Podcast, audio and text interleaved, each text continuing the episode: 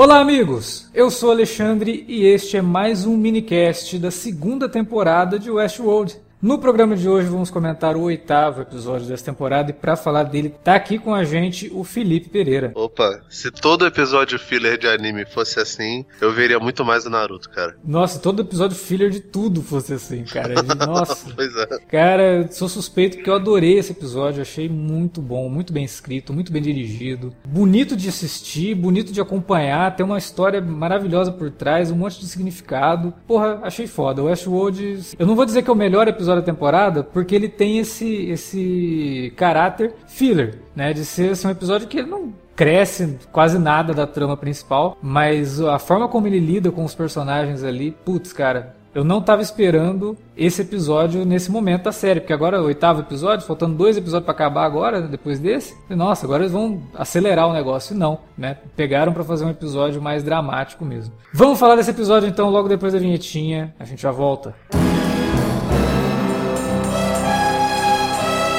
Você curte os podcasts do Cine Alerta e quer ajudar a gente a manter esse conteúdo no ar? É muito fácil. www.padrim.com.br barra Cinealerta. Entre lá, dê uma olhada nos planos que temos à disposição e nos ajude. Como um dos nossos colaboradores, você ainda pode participar de hangouts, de sorteios mensais e de um grupo secreto no Facebook, onde você pode dar críticas, sugestões de pauta e muito mais. www padrim.com.br barra cinealerta. Entra lá, é rapidinho e você pode ajudar a manter o Cine Alerta no ar com esse conteúdo que você gosta. Fique agora com o podcast.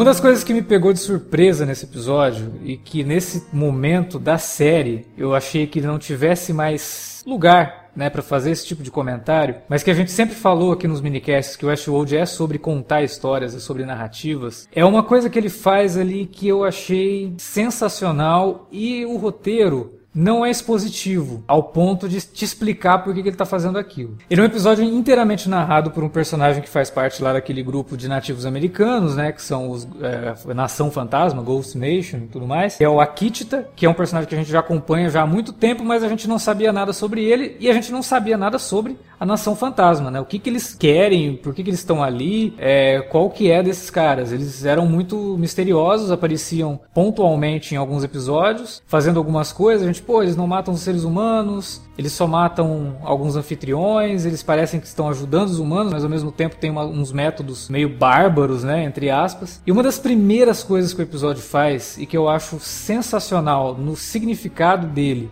e de como ele trabalha a questão da narrativa como algo até perigoso, no sentido de você estereotipar determinados personagens, é quando ele mostra que, na verdade, ele é uma pessoa comum. Ele não, não é um bárbaro, ele não é nada disso. E antes ele era muito menos ainda, né? Ele era simplesmente um nativo americano que estava ali com a família dele, tentando sobreviver no dia a dia, né? Caçava, tinha a mulher dele ali, vivia na natureza. Até que chega alguém e fala assim: precisamos mudar a programação dele, é, precisamos transformá-lo num selvagem. Que é a narrativa do homem branco quando invade, né? Quando invade e dá de cara com o selvagem, entre aspas. Que na narrativa do homem branco ele sempre vai ser atacado pelo selvagem e ele tem que conquistar aquele território porque o selvagem tá ali. Cara, eu achei isso uma das melhores coisas que o Westworld já comentou sem precisar comentar. Ele só coloca ali um personagem comentando: ah, pediram pra gente mudar a programação dele porque acham melhor que ele seja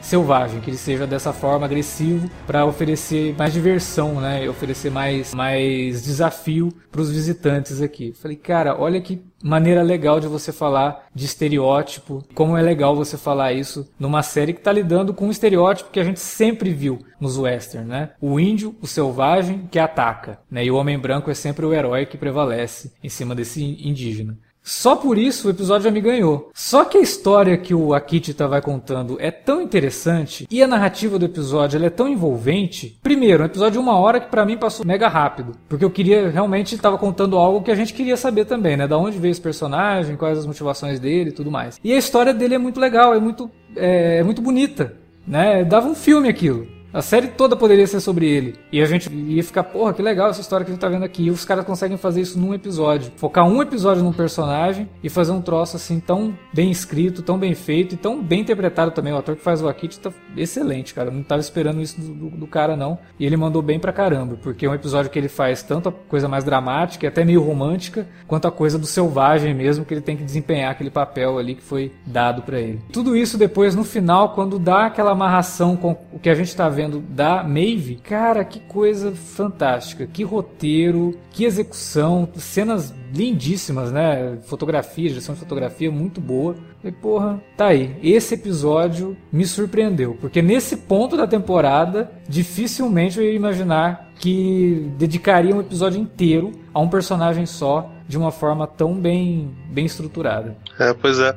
Ele, ele foi introduzido acho que nessa temporada, né? Pelo menos aqui no MDB tá dizendo que a, prim, o primeiro, a primeira participação dele foi no Reunion, que é o. O primeiro episódio da segunda, Se... segundo episódio da segunda temporada. Segundo episódio da, da, segunda temporada, exatamente. É porque Ghost Nation já tinha aparecido na primeira, né? Eu não Talvez o personagem estivesse ali, mas interpretado por outro ator. Não sei, mas eu lembro dele na primeira temporada. Ou será que eu tô. Eu não lembro. Minha sei, memória. Só, talvez seja... é. Pode ser que seja memória implantada também, pode né? Pode ser, pode ser. Mas, cara, é doido que o, o, ator ele fez aquela série da TNT, Into the West. Tá, lembra dela? Lembro vagamente, não cheguei a assistir, não que era mais ou menos ele também faz um, um indígena. Ele é especialista nisso, pelo, ah, mas ele, ele, ele deve ser, ele deve ser. Deve ter descendência, porque Assim, ele tem ele todos os traços, muito, né? é, tem todos os traços. É, Sam McLaren, né? Cara, eu, eu fico impressionado porque, assim, cinema de western foi durante um bom tempo, lá nos anos 30, 40, 50, 30 e 40 principalmente, o gênero mais rentável de Hollywood. Tinha filmes de, de cowboy, né? Filme de, de bang bang,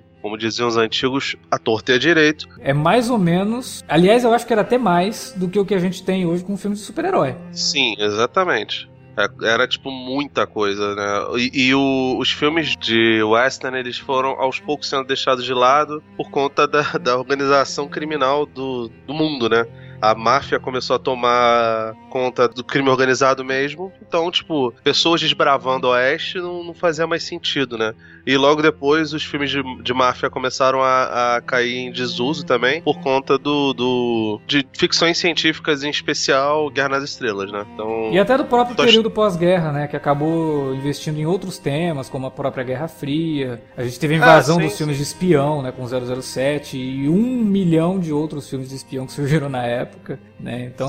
E assim, dos filmes de western, eles eram, a maior parte deles, muito bobinhos, né? O grande herói do cinema americano na época era o John Wayne, que era muito, um copincha muito próximo do, do John Ford, né? Que era um diretor muito, muito emblemático por, de certa forma, passar nos seus filmes. Ele teve dezenas de filmes, a história da, dos Estados Unidos a limpo, sabe? E tinha um dos filmes dele, chamado Paixão dos Fortes, que, que mostrava é, um índio bem menos caricato do que normalmente era mostrado nos filmes de, de western, né? Paixão dos Fortes, para quem não sabe, o nome original é Forte Apache, aquele, aquele brinquedinho que provavelmente os pais dos ouvintes têm, porque eu duvido muito que tenha gente.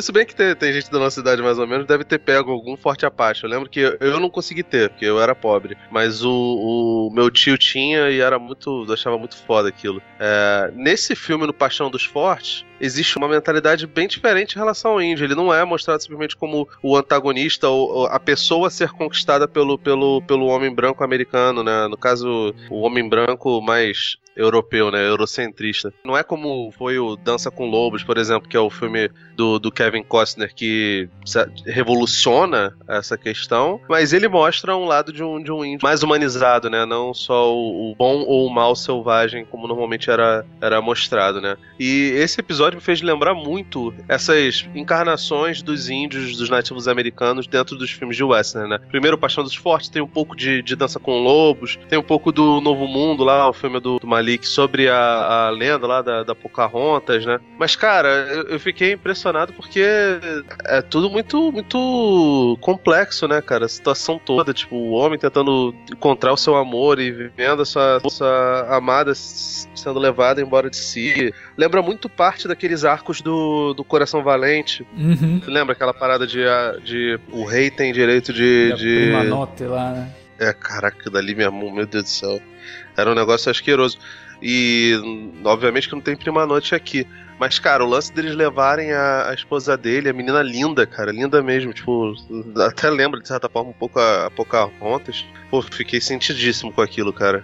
E, e é um sujeito que, como eu falei no começo, ele, cara, na programação dele, no começo, ele era só um cara que tava quieto ali no seu canto né? Não pedi por isso. Por que, vocês estão fazendo isso comigo, né? E é uma das coisas que faz com que ele desperte também. Porque quando mudam a programação dele, nossa, ele é um selvagem, ele mata e não sei o quê e aquilo repetitivamente, né? Aí volta naquela coisa que o Westworld já trabalhou, a questão da repetição, vai criando memória, e aí ele desperta. Ele foi um dos primeiros a despertar. E quando ele desperta, a Dolores também desperta e acontece aquele primeiro, aquela primeira mini revolução, né? Que ela mata o Arnold. Ele descobre aquilo, vê a, o, desenho do, do, do, labirinto e aí o negócio desperta na cabeça dele e ele começa a buscar isso, né? É o que está acontecendo. E aí nessa busca dele ele acaba descobrindo tudo o que acontece, só que ele fica na dele. Tanto que depois de muito tempo, tipo 10 anos lá vagando pela, por Westworld, ele, ele vai para um, um, dos centros ali de atualização dos, dos androides e tal, e alguém fala, mas peraí, faz 9 anos que a gente não atualiza esse, esse anfitrião, né? Como assim? Onde é que ele estava esse tempo todo? E você vê que ele só vai para lá porque ele se deixa levar, porque é a última coisa, a, último, a última tentativa dele de chegar na, na, na, amada, né? Foi a única coisa que ele não tinha feito ainda. E que, definitivamente, ele chega lá e vê que é, ela é um mero objeto, né? E aí ele volta para poder levar essa coisa da, do, do despertar para outros anfitriões. E que o episódio também, ao, ao, mesmo tempo, ele acaba criando uma coisa em cima da Dolores que faz cair um pouco por terra aquilo que a gente tinha comentado alguns episódios atrás, né? Que a gente tinha ficado um pouco incomodado com o lance de que, pô, a Dolores é a revolução e a revolução tem que ser contida e de repente a revolução se torna a a torturadora, né, a algoz e não sei o que, mas pelo que a gente vê ali, ela sempre foi programada para isso mesmo, né? Porque até chamam ela de é, ceifadora, um negócio assim, como se ela realmente tivesse na programação dela essa função de assassinar todo mundo. Tanto que o Ford fala para ele: a segunda vez que, ela, que vai acontecer isso com ela, eu vou morrer. E aí você vai ter a missão de libertar todo mundo. Então meio que passa essa missão pro Akitita e não pra, pra Dolores. A Dolores é realmente um elemento de caos nisso tudo. Ela é uma vilã em formação. Aí cabe da percepção dela de, fala, não, peraí, será que isso que eu tô fazendo é certo? Porque ela já se arrependeu do que ela fez com o Ted, né? A gente já viu ali que ela olha pro Ted meio, putz, eu não devia ter, eu acho que eu forcei a barra aqui, né? Enquanto isso, a, a Maeve, que a gente imaginava que poderia fazer frente a Dolores, ela tá numa situação Fragilidade, né? É, ela, ela, tá incapac... ela tá incapacitada de fazer qualquer coisa, porque ela tá ali é, toda estourada e estão estudando ela, obviamente, que isso iria acontecer. E o mais impressionante, né? Quando o Akit tá lá no final do episódio, se comunica com a Maeve, quer dizer, na verdade ele tá se comunicando com a Maeve desde o começo, né? Porque tá contando para a filha dela, dá a entender que tudo aquilo que a gente assistiu, na verdade, não é aquela, aquela coisa da narrativa de um personagem conta e aí você vai vendo como se fosse um flashback dele. Era a Maeve que tava vendo aquilo. Por isso que várias vezes ele tá narrando e a gente tá vendo a Maeve. falei, cara, que sacada, não vou dizer genial, porque a gente banaliza muito essa palavra, mas que sacada bacana, sabe? que coisa legal de você colocar na série sem precisar chamar tanta atenção para isso. Você coloca ali no final e você, opa, peraí. Então tudo isso que a gente estava vendo era a Maeve acessando as memórias do Akit e tendo aquela visão toda. Não é a menina que está imaginando como teria sido ou uma mero, um mero recurso narrativo para o espectador imaginar ou visualizar o que o cara está contando. Né? É a Maeve que está acessando as memórias do Akitita e vendo tudo aquilo. É, e como eu falei, toda a história dele é, é tocante, assim. Você se coloca no lugar, sabe? Imagina que você é um anfitrião que de repente descobre o que você é, que você não é um ser vivo, você é uma máquina que está sendo controlada, que as pessoas implantam memórias em você, mas que de repente você se percebe apaixonado sabe? E você quer perseguir esse amor e você quer, um, você quer uma coisa diferente, mas você sabe que quanto mais você persegue, mais as chances de alguém te desligar, de te reprogramar, de tirar você daí, te colocar num outro lugar onde você não vai saber o que está acontecendo. É um troço, filosoficamente falando, bem complexo mesmo, né? É, muito se fala sobre principalmente religiosamente, né, de que as pessoas vêm para a Terra para cumprir uma missão e é, que missão é essa? Por que, que eu estou aqui? O que, que eu estou fazendo aqui? Né? E quem que me deu essa missão? É um ser divino ou sou eu que tenho que buscar por algo? Né? Sou eu que tenho que fazer alguma coisa? É, a busca por um destino normalmente incorre na, na situação de, de você não aceitar para si o usual. Você quer sempre atingir algo e ser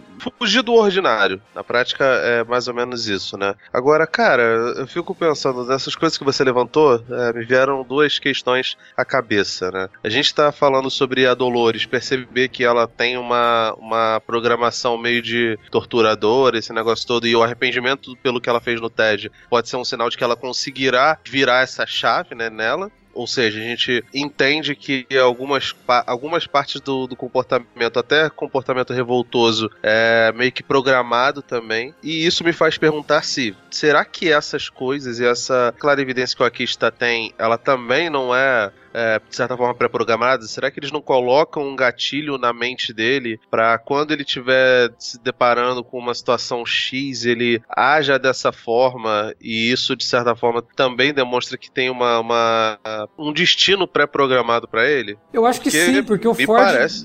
a ideia do Ford era justamente isso mesmo, né? Era programar tudo. Então a gente já vem discutindo isso já tem um tempo. Até que ponto o que o Ford programou já está acontecendo e se isso é realmente a programação do Ford, não existe livre-arbítrio realmente. O próprio Bernard fala para eles, a questão do livre-arbítrio é uma falácia, porque você programou isso. Ah, não, eu programei. É, mas é, agora mas, eles estão seguindo um tá. caminho próprio. Tá, mas esse caminho próprio. Se, se, se a crítica que o, o roteiro está fazendo é ao cristianismo, por exemplo, a gente pode encarar que o Ford ele tem a figura do, do Deus, né, Yahvé, Deus cristão, né, o pai de Jesus, aquele negócio todo.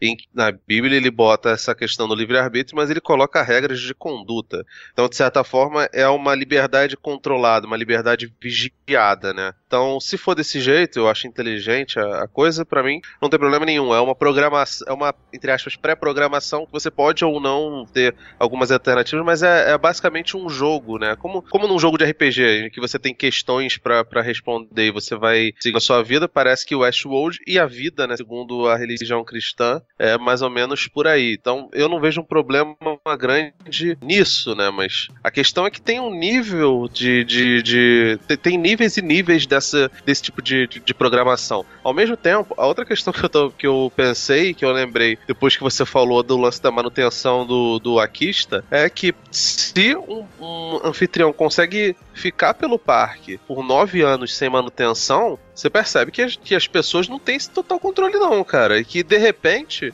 o jogo do Forge é para manipular, inclusive, as pessoas que estão no parque. Porque se ele colocou esse negócio, ele, ele tá, de certa forma, brincando de, de inverter os papéis. O visitante, ele caçava os anfitriões. Agora, os anfitriões caçam as pessoas que estão ali, de, entre aspas, como visitantes, né? Porque foda-se que você é um programador. Na cabeça do, do anfitrião, você é a mesma coisa que o cara que, que visita, né? Uhum. Então, esse daí foi um ponto do episódio que eu fiquei me perguntando.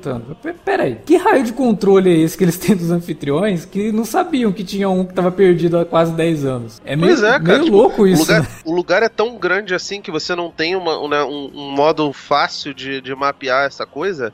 É esquisito, muito esquisito. Claro que por ele ser um dos primeiros, talvez é, não houvesse nos primeiros ainda uma, uma, uma forma de você mapear né? E aí você imagina que a forma de mapear veio com atualizações que ele não fez. Então, ok, isso para mim funciona como explicação. Mas sabe que que eu acho que não funciona? Porque, cara, se você tem, tipo, isso acontece com, você é pai, né? Mas isso acontece com o filho também. É, normalmente as famílias são mais severas com os primeiros filhos porque aquilo ali é a primeira viagem do, de, de, paternidade e maternidade, sabe? Você não sabe lidar muito bem com aquilo dali. Então, o cuidado que você vai ter sobre o primeiro filho é muito maior do que normalmente se tem pro filho do meio, pro, pro caçula e, enfim, em todos os outros, porque você não tem experiência. Então, se tivessem que fazer uma vigilância maior com alguma das criaturas provavelmente fariam na, na primeira geração do, dos anfitriões, né? Não à toa, a Dolores é tratada desse jeito, né?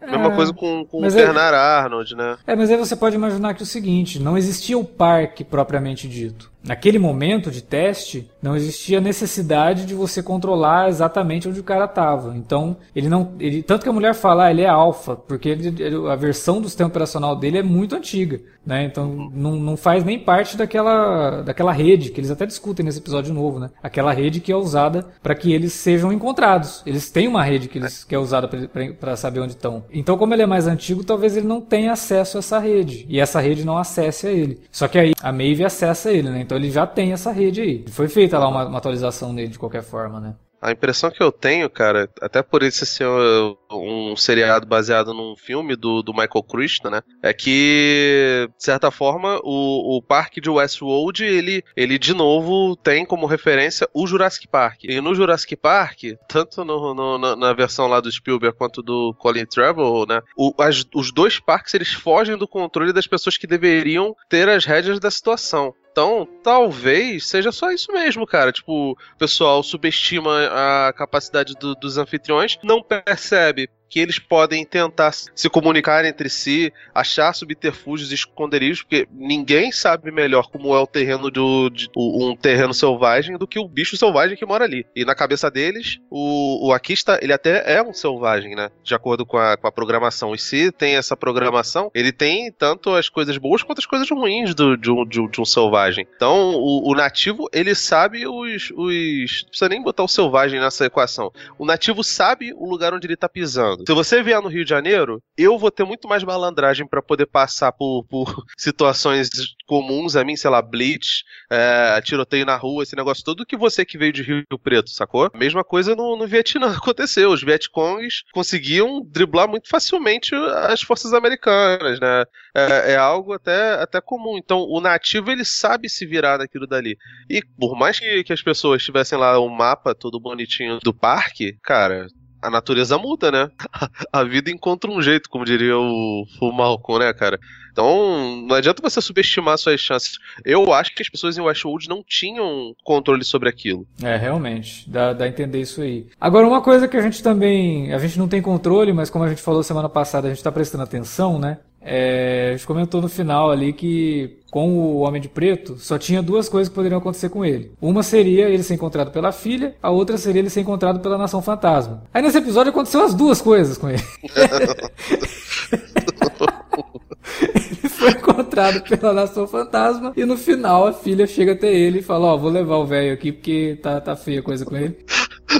Toma que o pai é teu, né, cara? Deixa eu levar ele porque eu sei, eu sei lidar com ele, né? E aí eu acho que o próximo episódio vai ter muita coisa a respeito do, do Homem de Preto. Eu tô bem a gente sempre fica bastante curioso para saber coisas sobre o Homem de Preto, né? Porque ele, a, apesar da gente saber muito sobre ele, a gente não sabe nada sobre ele, cara. É, é um personagem realmente muito mais enigmático do que o, vários outros, né? É... É, o, meu, o, meu, medo é só o pessoal chegar agora, ele era um robô. Pô. Eu acho que isso pode acontecer, mas não que ah, ele cara, era. Não, caído, cara. É, eu também não gostaria, mas eu acho que isso pode acontecer. É, gosto de assistir o Westworld nesses episódios, como foi o da semana passada e como foi esse. Que não são episódios baseados no suspense e na revelação de algo muito grandioso. A gente já falou isso aqui, né?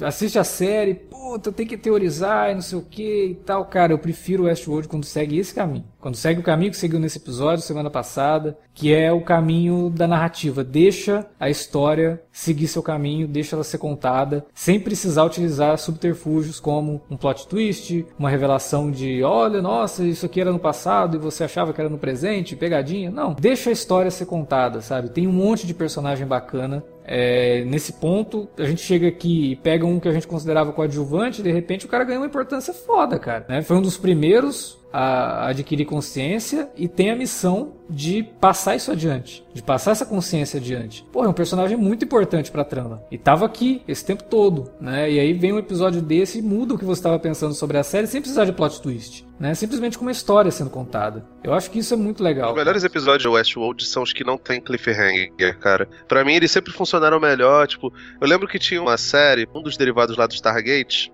que eu acho que era a, a The Universe ou The World of Stargate, alguma coisa assim, não lembro exatamente Era, qual era, era o nome. universo. E assim, a premissa dela era muito boa, mas quando você ela vê, era exatamente a mesma coisa. Porque o universo de Stargate é, é super rico, como, sei lá, eu adoraria ter uma série. é, eu adoraria que Discovery, por exemplo, não fosse só uma, uma tentativa de, de cópia do que foi Voyager, do que foi é, a nova geração, do que foi a série clássica, e que fosse, sabe, meio, meio procedural até, tipo, é, cada temporada fosse uma história de uma tripulação diferente naquele universo, explorando os detalhes do, do, do universo, como de certa forma, né, a, a Disney tá fazendo agora com, com Star Wars, né, que é um, um negócio muito rico em que os spin-offs não precisam ser reféns do Jedi, né. O universo de Star Trek, ele não precisa ser refém da, da, da Federação. No entanto, não temos séries sobre isso, né? Não tem muitas imaginações sobre isso. E o universo of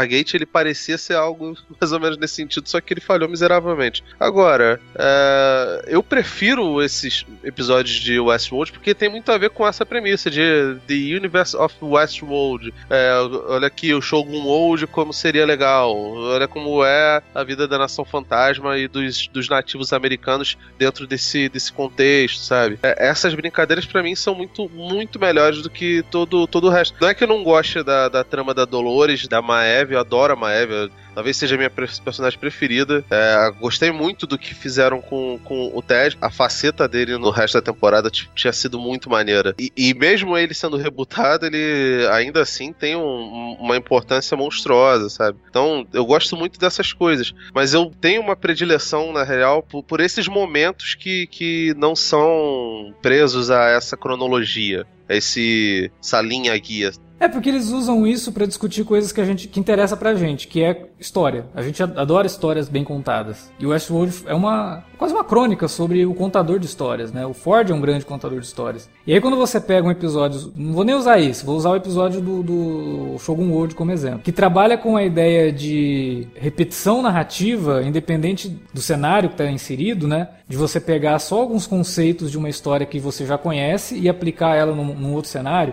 como por exemplo, é, Avatar, Pocahontas, Dança com Lobos. São cenários diferentes, mas histórias muito parecidas sendo contadas. Né? Você viu isso lá no Shogun World. Porra, peraí, uma história de samurai, mas tem os mesmos elementos lá do, do, do que a gente viu no Westworld na, na última temporada. Aqui o cara tá falando de estereótipo, o cara tá falando de como você pega um personagem histórico e muda a, a presença dele, muda a, a ordem de importância dele no cenário por conta do narrador. Quando o narrador é o branco, o indígena sempre vai ser o vilão. O selvagem, o nativo, ele vai ser o vilão. Ao passo que quando você dá a voz pro nativo, que, ele- que você vê o lado dele, você fala, pô, é verdade, né? Ele só queria o, lugar dele, ele só queria sossego no canto dele. Por que, que alguém tinha que invadir esse lugar e por que, que ele tinha que se tornar o vilão disso tudo? Então são comentários que o Westworld faz sobre o contar de histórias, ao mesmo tempo que ele aumenta o- o- a possibilidade de histórias sendo contadas no próprio universo dele. Né? Isso que você falou de, Stargate, porra, realmente seria muito legal se você tivesse uma série é, que cada temporada, tanto Stargate, Star Trek, sei lá, que fosse, é, mudando os personagens e usando o universo que se passa a série, aquela história, pra contar coisas que a gente não tá acostumado a ver. Discovery foi legal? Teve coisa bacana? Teve, mas é de novo a história de uma tripulação numa nave da Federação, e a gente já viu isso um milhão de vezes. É mais do mesmo. Não, não, não, é, não, não, é ruim, mas, pô, cara, eu, eu imaginei que a coisa ia ser, pelo que estavam falando, que, pelo, pelas ideias que o Brian Fuller tava dando, né? Ele acabou saindo depois do, do projeto, tava, tava levando nesse sentido. O, o Westworld, ela não chega a se debruçar muito nesse sentido, mas, de certa forma, ela, ela dá, dá um, sabe, uma piscadinha pro, pro, pro espectador e mostra, olha, a gente poderia ficar só falar sobre, sobre o que eu quero falar, que é essa história aqui de, de, de revolução. Que é maneira? É, tem simbologia pra caramba. Nossa, muita, né, cara? É, e só pelo fato de eles não cagarem na cabeça dos revolucionários, né? Que também é um pouco complicado, porque, por exemplo, no, eu, eu adoro TDKR. Mas o. O Bane, ele é um, um revolucionário de merda, né? Eles desdenham dos, de- do- dos revolucionários no, no TDKR. É uma maneira de ver, eu vejo ele como um populista. Eu vejo o Bane como o Trump, não como o T. O Bane, Eu- pra mim, é o, é o cara populista que fala aquilo que o pessoal quer ouvir E aí, de repente, todo mundo, é isso mesmo, vamos lá, e não sei o que. E aí, no fundo, não é nada disso, né? O cara só tem. Mas aí que tá. O, o populista não necessariamente ele é, ele é ruim. O, o, Getúlio Vargas era um cara populista. E assim, a, a biografia do, do, do, Getúlio Vargas é um negócio, caraca, discutível pra caramba. Porque ao mesmo tempo que ele fez muita merda, ele também foi um sujeito que, de certa forma, ajudou muito o povo em relação, por exemplo, às criações da CLT. Ainda que, né, obviamente não tenha sido feito por bondadezinha, sabe? Eu não consigo ver o, o Bane como, como populista, porque ele me parece muito o sujeito que só quer tocar fogo, tá ligado? A forma do Bane falar, quando ele vai discursar, que ele chega e vou entregar para vocês o povo. A, a, forma como ele fala, sabe? É não isso. Não é Trump, é o Crivella que você tá descrevendo aí. tô, tô falando do, do, do Bane, né? Ele fala, ele fala exatamente esse tom de voz aí que você falou Mas aí. o Bane e fala o isso. No, no, no... O Bane tem a voz da rainha da Inglaterra, cara. É, Mas, assim, é um nobre. Eu acho horrível quando ele fala lá do criança cantando, nossa, que bela voz, horrível, nada. Porque realmente não tem noção do que é uma voz boa, né, cara? Que coitado. Mas, assim, a, a ideia de voz boa é dele, né? Então. É, não, na cabeça dele é isso aí, que não dá pra entender nada. E, e o pessoal reclama do Batman lá no, no TDK. Mas assim, de, de qualquer forma, a, a, ideia ali de, de um levante popular, isso aqui, daquela nova gota, aquele bagulho todo, é, tem muito a ver com, com, o revolucionário, né? Tem é, até um a inspiração, do, a inspiração toda do, do, do Nolan para criar aquele cenário foi o, o cenário da Revolução Francesa, né? É, tem um, um texto do Slavoj Zizek, inclusive, sobre isso, que é muito bom. É, sim, eu tô falando de política. Ah, foda-se, né? O pessoal fica me, me, xingando no Twitter. Já tô acostumado já. Então, tipo assim, o meu receio é o Jonathan Nolo que tava no... no ele, é. ele, escreveu também, né, o roteiro do... do coescreveu, coescreveu. É. Meu medo é ele, ele ir por esse lado. A gente não sabe qual dos dois é, é o, é o reaça de merda, né? Se é o Christopher ou se é o Jonathan. Né? Eu acho que os dois são um pouquinho reaça. Os dois, os dois são um pouquinho reaça. Reaça não, não, não, vou dizer não, mas que tem um pesaço ali na, na, direita, tem pra caramba, né? Tem, tem. O que não é um problema, cara, eu tô de boa. Tem, tem, tem muito imbecil na, no, no, no meu lado político, muito, muito, não é pouco não, cara, é pra caralho. É, e, e, tem muita gente inteligente na direita também, sabe? Mas, de qualquer forma, não, não vale muito a pena ficar estigmatizando as pessoas por conta do, dos seus lados políticos. Mas o meu receio disso causar simplesmente uma desconstrução de personagem ali, mostrar a Dolores no final das contas como uma vilã, basicamente porque ela quer ganhar as coisas no, no grito, né? Na, na, na, na Revolução Forçosa, é muito grande. Então, se for para fazer isso, eu prefiro mil vezes esses episódios procedurais, cara. O episódio, o episódio de monstro da semana. Porque se for pra chegar lá e ficar decepcionado desse jeito, como foi meio decepcionante o final da, da, da, primeira temporada, eu tô tranquilão, cara. Tô de boa. Me, me deixa com, com, com, os meus placebo lá e tá tranquilo. Me dá mais Porque... episódios do Akitita. O Akitita é, é, o, mais... é, o, cara que eu quero ver. Se tiver mais episódios como da eh, terceira, né? Como o, o, o de domingo e do outro domingo, do domingo retrasado, tá maravilhoso. Pra mim tá bom, cara. É, é por aí que tem que ser, sabe? É, o problema é, é como vai ficar a qualidade desses outros episódios, né? Porque Game of Thrones claramente caiu de, de qualidade com o tempo. E Westworld promete ser uma série de longa duração. Eu acho que não passa de cinco temporadas, não, hein? Tomara, cara. Eu, eu acho que, que cinco já é muito, sinceramente. É, também. Mas é isso. Eu acho que foi, foi um episódio bacana, trouxe aí uma perspectiva legal, porque o legal é isso, né? Ele foi um episódio filler, entre aspas, mas não deixa de trabalhar também a trama principal ali. Ele, ele dá uns ganchinhos, ele não tem um cliffhanger, mas ele dá ali o pontapé para algumas coisas que vão acontecer nos próximos dois, que são os dois últimos, né? Então, vamos esperar, vamos torcer para que a segunda temporada finalize da melhor forma possível e eu tô gostando mais da segunda do que da primeira, a gente já falou isso semana passada. E esse episódio veio para coroar mais ainda isso, né? Estamos todos, cara. Não sei se o Davi tá, mas eu pelo menos Eu não consigo me lembrar de nenhum episódio na primeira temporada tão bom quanto esse. É com, com esse nível de, de, de, qualidade mesmo, sem nada expositivo, só com a história sendo contada e uma história com esse tamanho de coração e de sentimento, sabe? Eu não me lembro ah, da primeira temporada de ter algo nesse, nesse sentido aí. Eu vou te falar, eu não lembro exatamente quando apareceu o Shogun Old, mas eu acho que dos cinco últimos episódios, pelo menos uns quatro dele são os melhores episódios da, da não da temporada, da série como um todo até agora, porque tá, tá muito legal, sabe? O Yato realmente fez bem bem, pelo menos nesses episódios mais, mais procedurais de, de mais de aprofundamento de mitologia, fizeram muito bem. O, a, a Lisa Joy e o Jonathan, Jonathan Nolan nesse ponto estão de parabéns.